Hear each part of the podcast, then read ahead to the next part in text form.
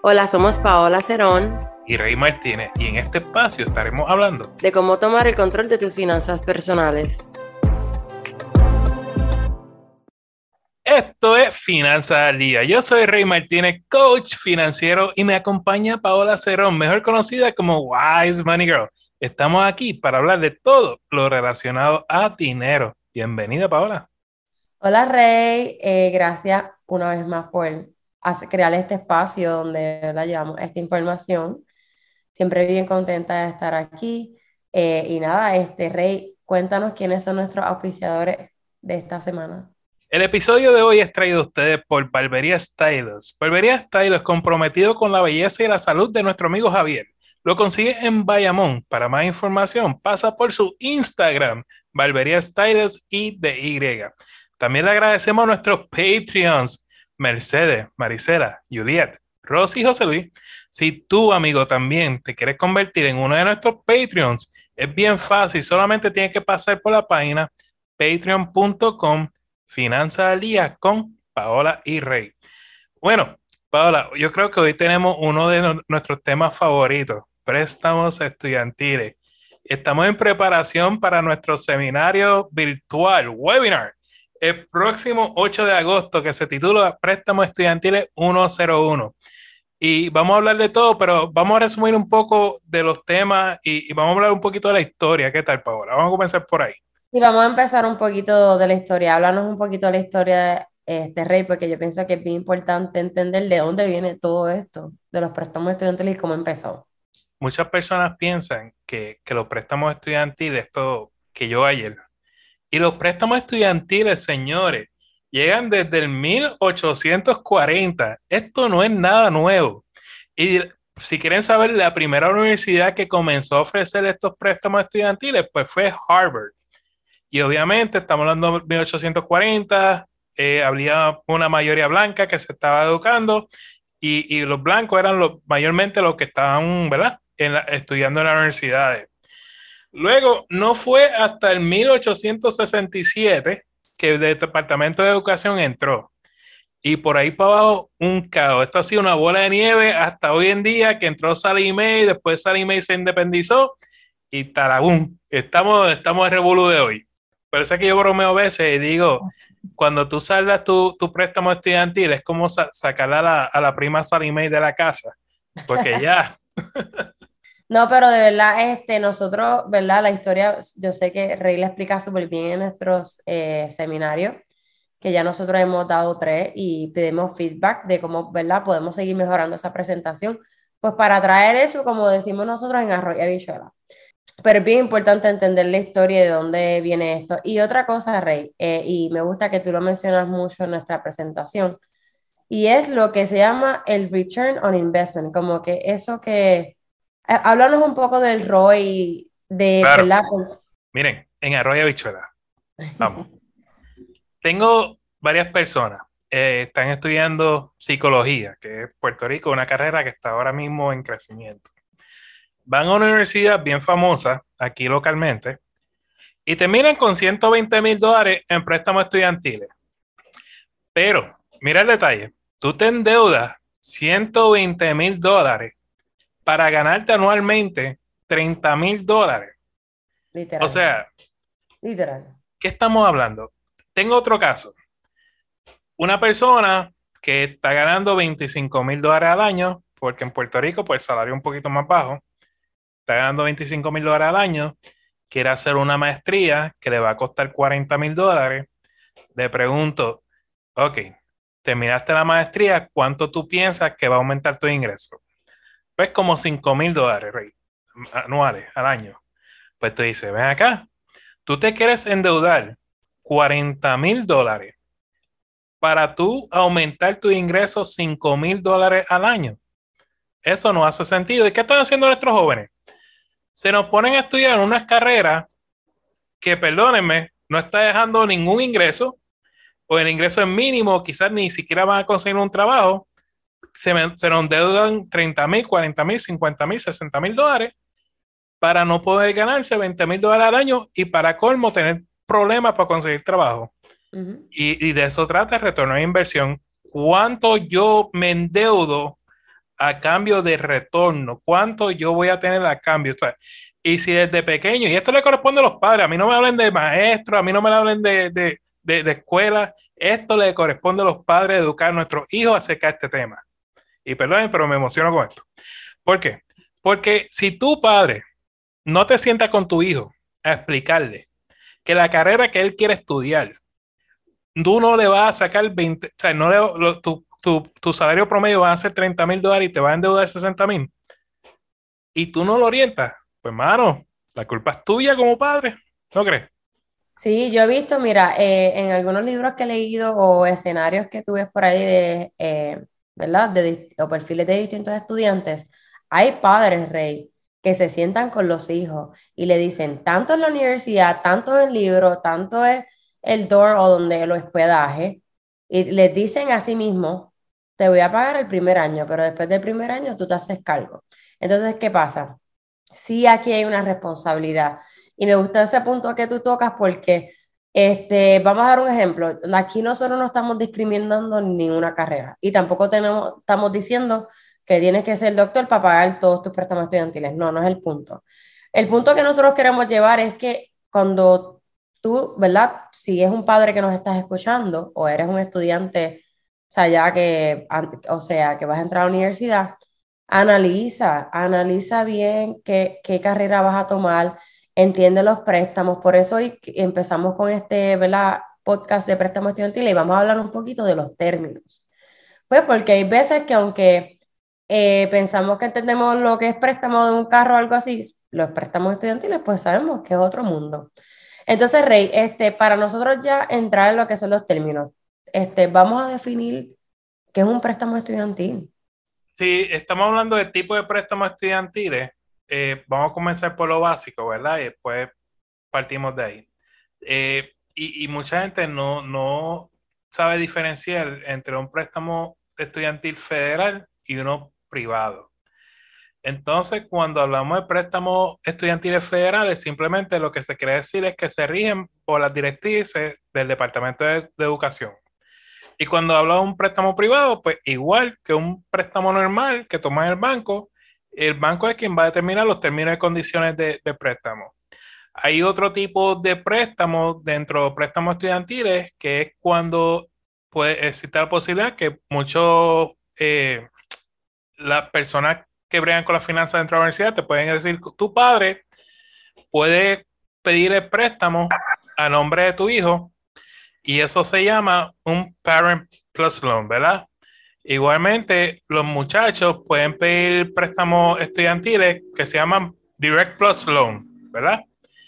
Y este tipo de Direct Plus Loan aplica a personas que están cogiendo su bachillerato o si está en maestría o doctorado, algo profesional, pues también aplica este tipo de plus eh, igual así existen un montón y de nuevo, de todo esto vamos a estar hablando en el seminario, el webinar de préstamos estudiantiles 101 el próximo 8 de agosto. Así que pasen por la página Finanza Correy para que nos acompañen. Claro, Rey, este, qué bueno que mencionaste eh, los tipos de préstamos.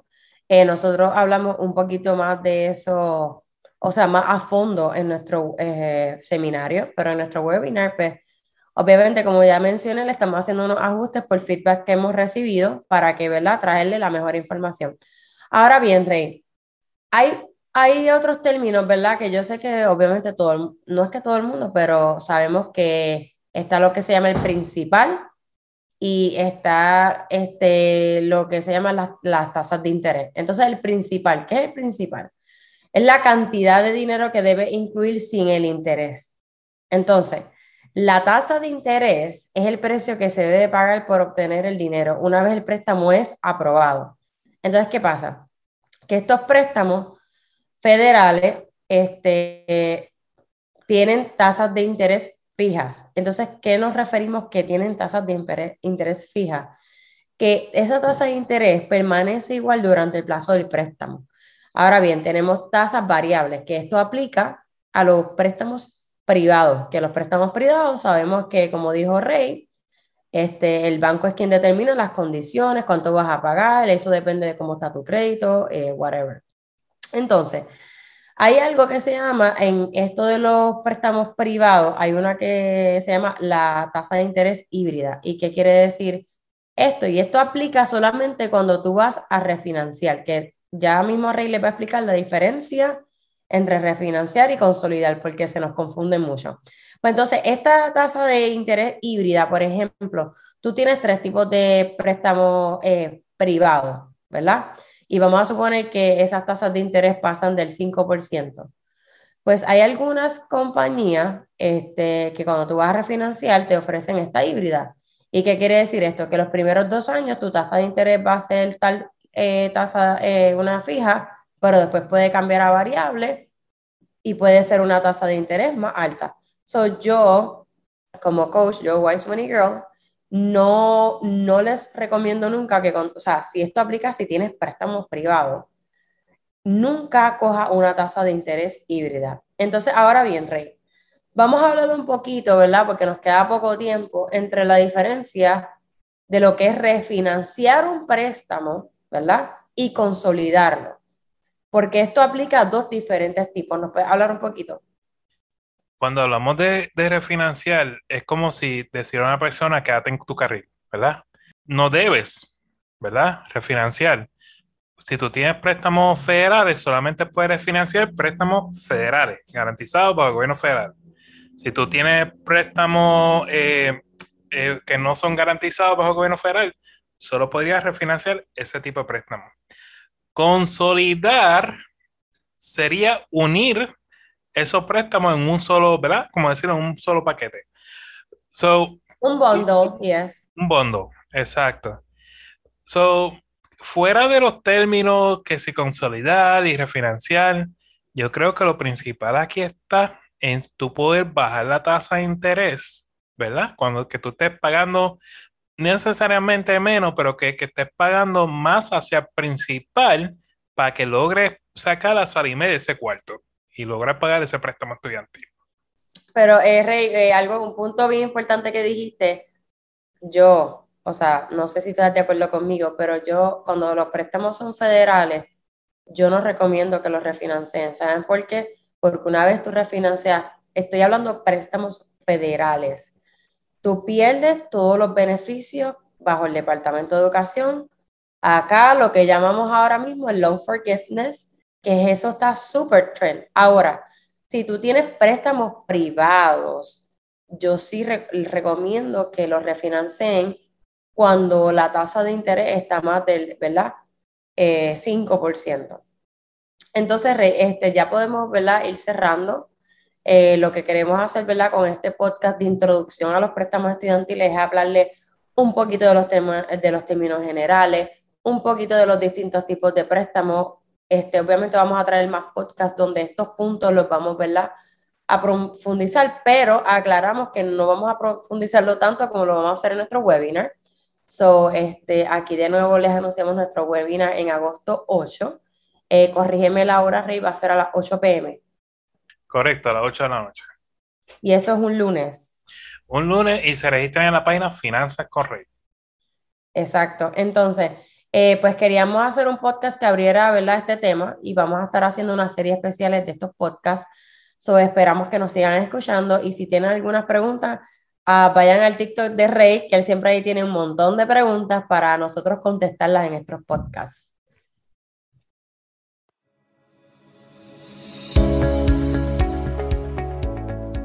¿Estás buscando asistencia personal en el tema de las finanzas? Tanto Rey como yo ofrecemos servicios de coaching. Para contratarme me pueden conseguir en Wise Money Girl en Instagram y a Rey lo pueden conseguir en su página web Finanzas con Rey. Cada podcast estaremos contestando al menos tres preguntas que nos llegan tanto por el podcast o por las redes sociales. Y aclaramos que toda información es para uso educativo. Siempre consulten con un asesor financiero o con una entidad bancaria antes de tomar cualquier decisión financiera. Entonces, Rey, hoy tenemos esta pregunta de Jesús. ¿Valdrá la pena comprar las placas solares?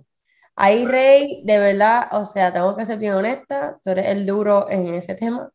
Yo no estoy empapada en ese tema, so, todo tuyo esa pregunta. ¿Y valdrá la pena comprar placas solares? Vamos a hablar sobre eso. Antes, antes de, yo contestar la pregunta, vamos a ir a una pequeña clase de cómo funciona esta, estas placas solares para las personas que nunca han escuchado sobre estas placas solares y por qué se deben considerar. Vamos a suponer que tú vives en Puerto Rico. Puerto Rico se, es obviamente reconocido porque hay sol 24, o sea, los 12 meses del año.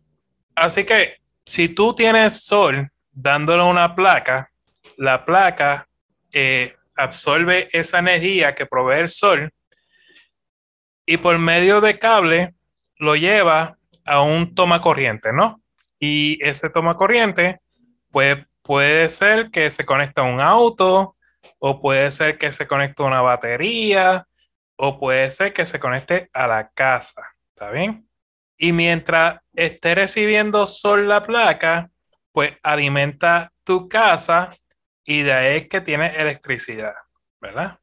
Obviamente, cuando durante horas de la noche, como no hay sol, pues obviamente la placa no está proveyendo energía y ahí lo que es la autoridad de energía o quien te provee luz, ¿verdad? Pues en ese caso, esa, esa agencia va a entrar a darte eh, luz a tu casa, ¿verdad? O sea que por eso es lo que decimos el, famoso crédito de las placas solares. Durante el día, tú recibes energía de las placas solares, lo que sobre, si las placas solares te están dando X y tú no estás usando tanta energía, pues la diferencia tú se la envías a la autoridad, ¿verdad? Se la devuelve a ella para que la autoridad lo use. Durante la noche, tú coges energías de la autoridad y eso se balancea y normalmente eso termina en un crédito y hay personas que terminan pagando 4 dólares. ¿Qué pasa?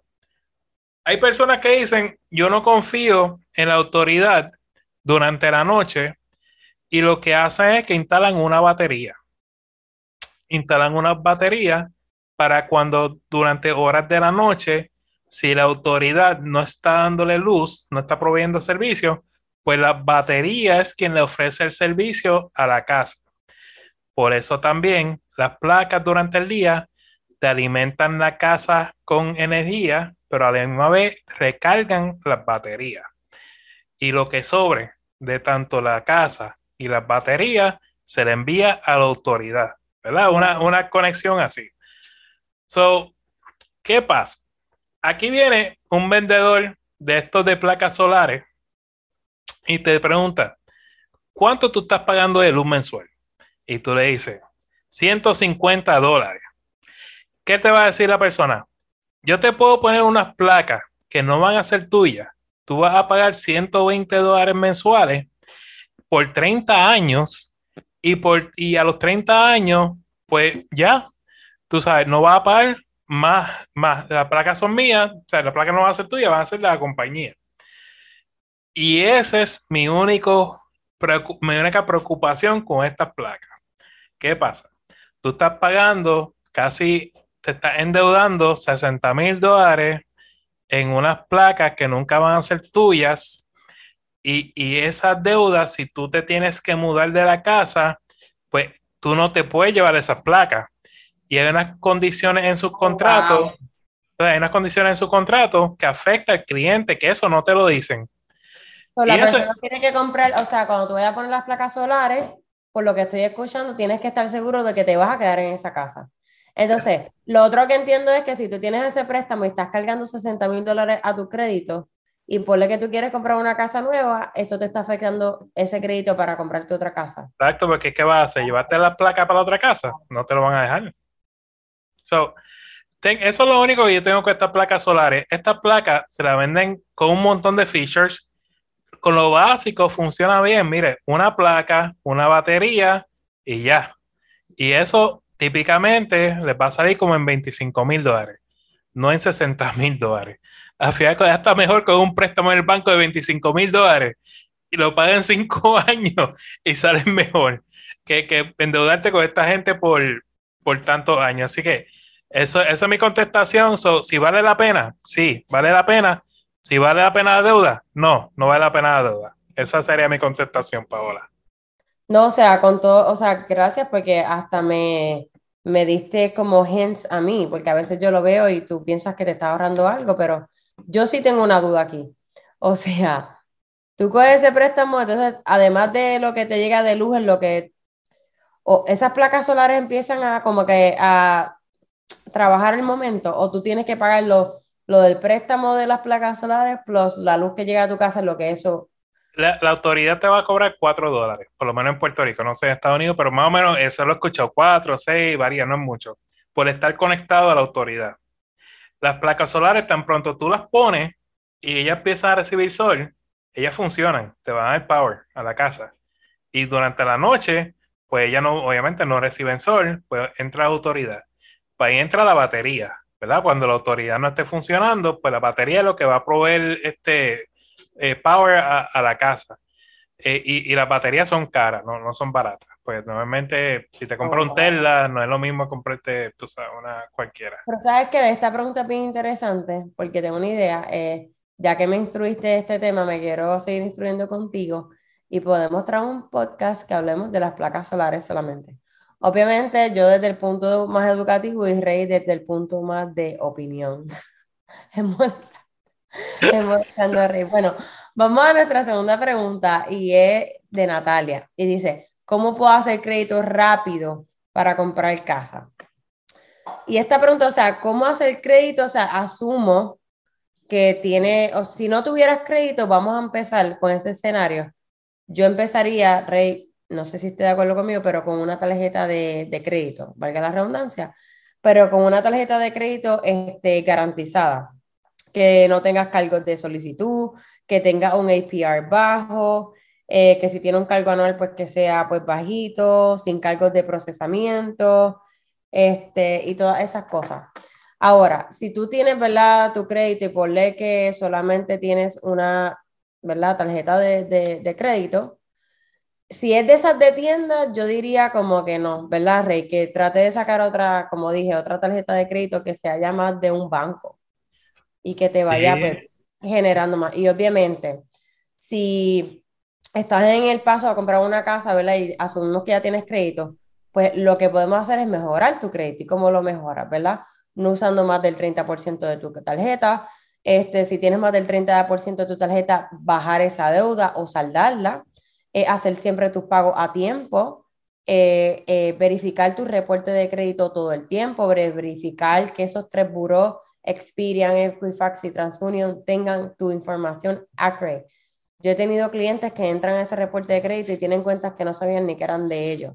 So, bien, bien, bien importante monitorearlo. Y hay veces que hasta los, hasta los, ¿verdad? Estos buros de crédito tú puedes poner una alerta de fraude.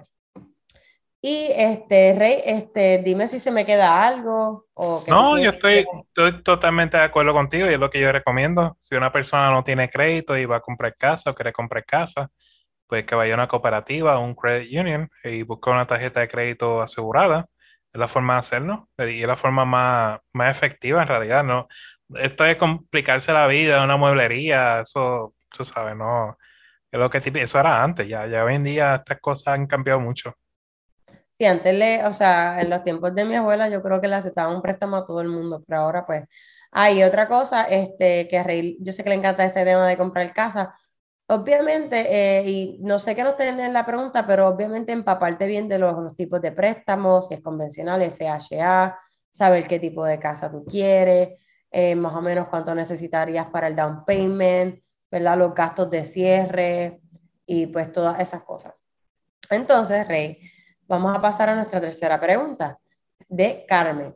¿Cómo puedo saber si mi préstamo estudiantil es garantizado bajo el gobierno federal?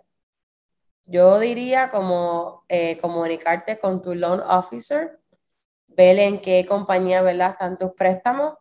Y otra forma que tú puedes deducir si es federal es si tú no lo hiciste ¿verdad? directamente con un banco y el banco no es el que está ¿verdad? Eh, decidiendo los términos y condiciones, pues y está, ¿verdad? Este, bajo la directriz del Departamento de Educación, pues ya deducimos, ¿verdad? Que es un préstamo federal. ¿Se me queda algo, Río, que tú lo quieres explicar? No, está, estoy totalmente de acuerdo contigo. Esto es cuestión de llamar. Es verdad, esto no es tan complicado. Llama al loan officer y pregúntale. Ya, así de sencillo. No, sí, y, y, tener mucho, o sea, ahora que esto de los préstamos estudiantiles, ¿verdad? Valga la redundancia, está como que bien trendy eh, asegúrense siempre de por lo menos entrar una vez al mes y verificar su cuenta, su, en qué estatus están y ya mismo pues se supone que le quitan la pausa a los pagos y asegurarte que si tú no vas a estar en un, ninguno de estos planes, que tú estés en forbiddance. Porque he tenido casos de que las personas se olvidan y no verifican sus documentos y los han puesto en collection o en delincuencia y eso te afecta el crédito. So, bien importante eso.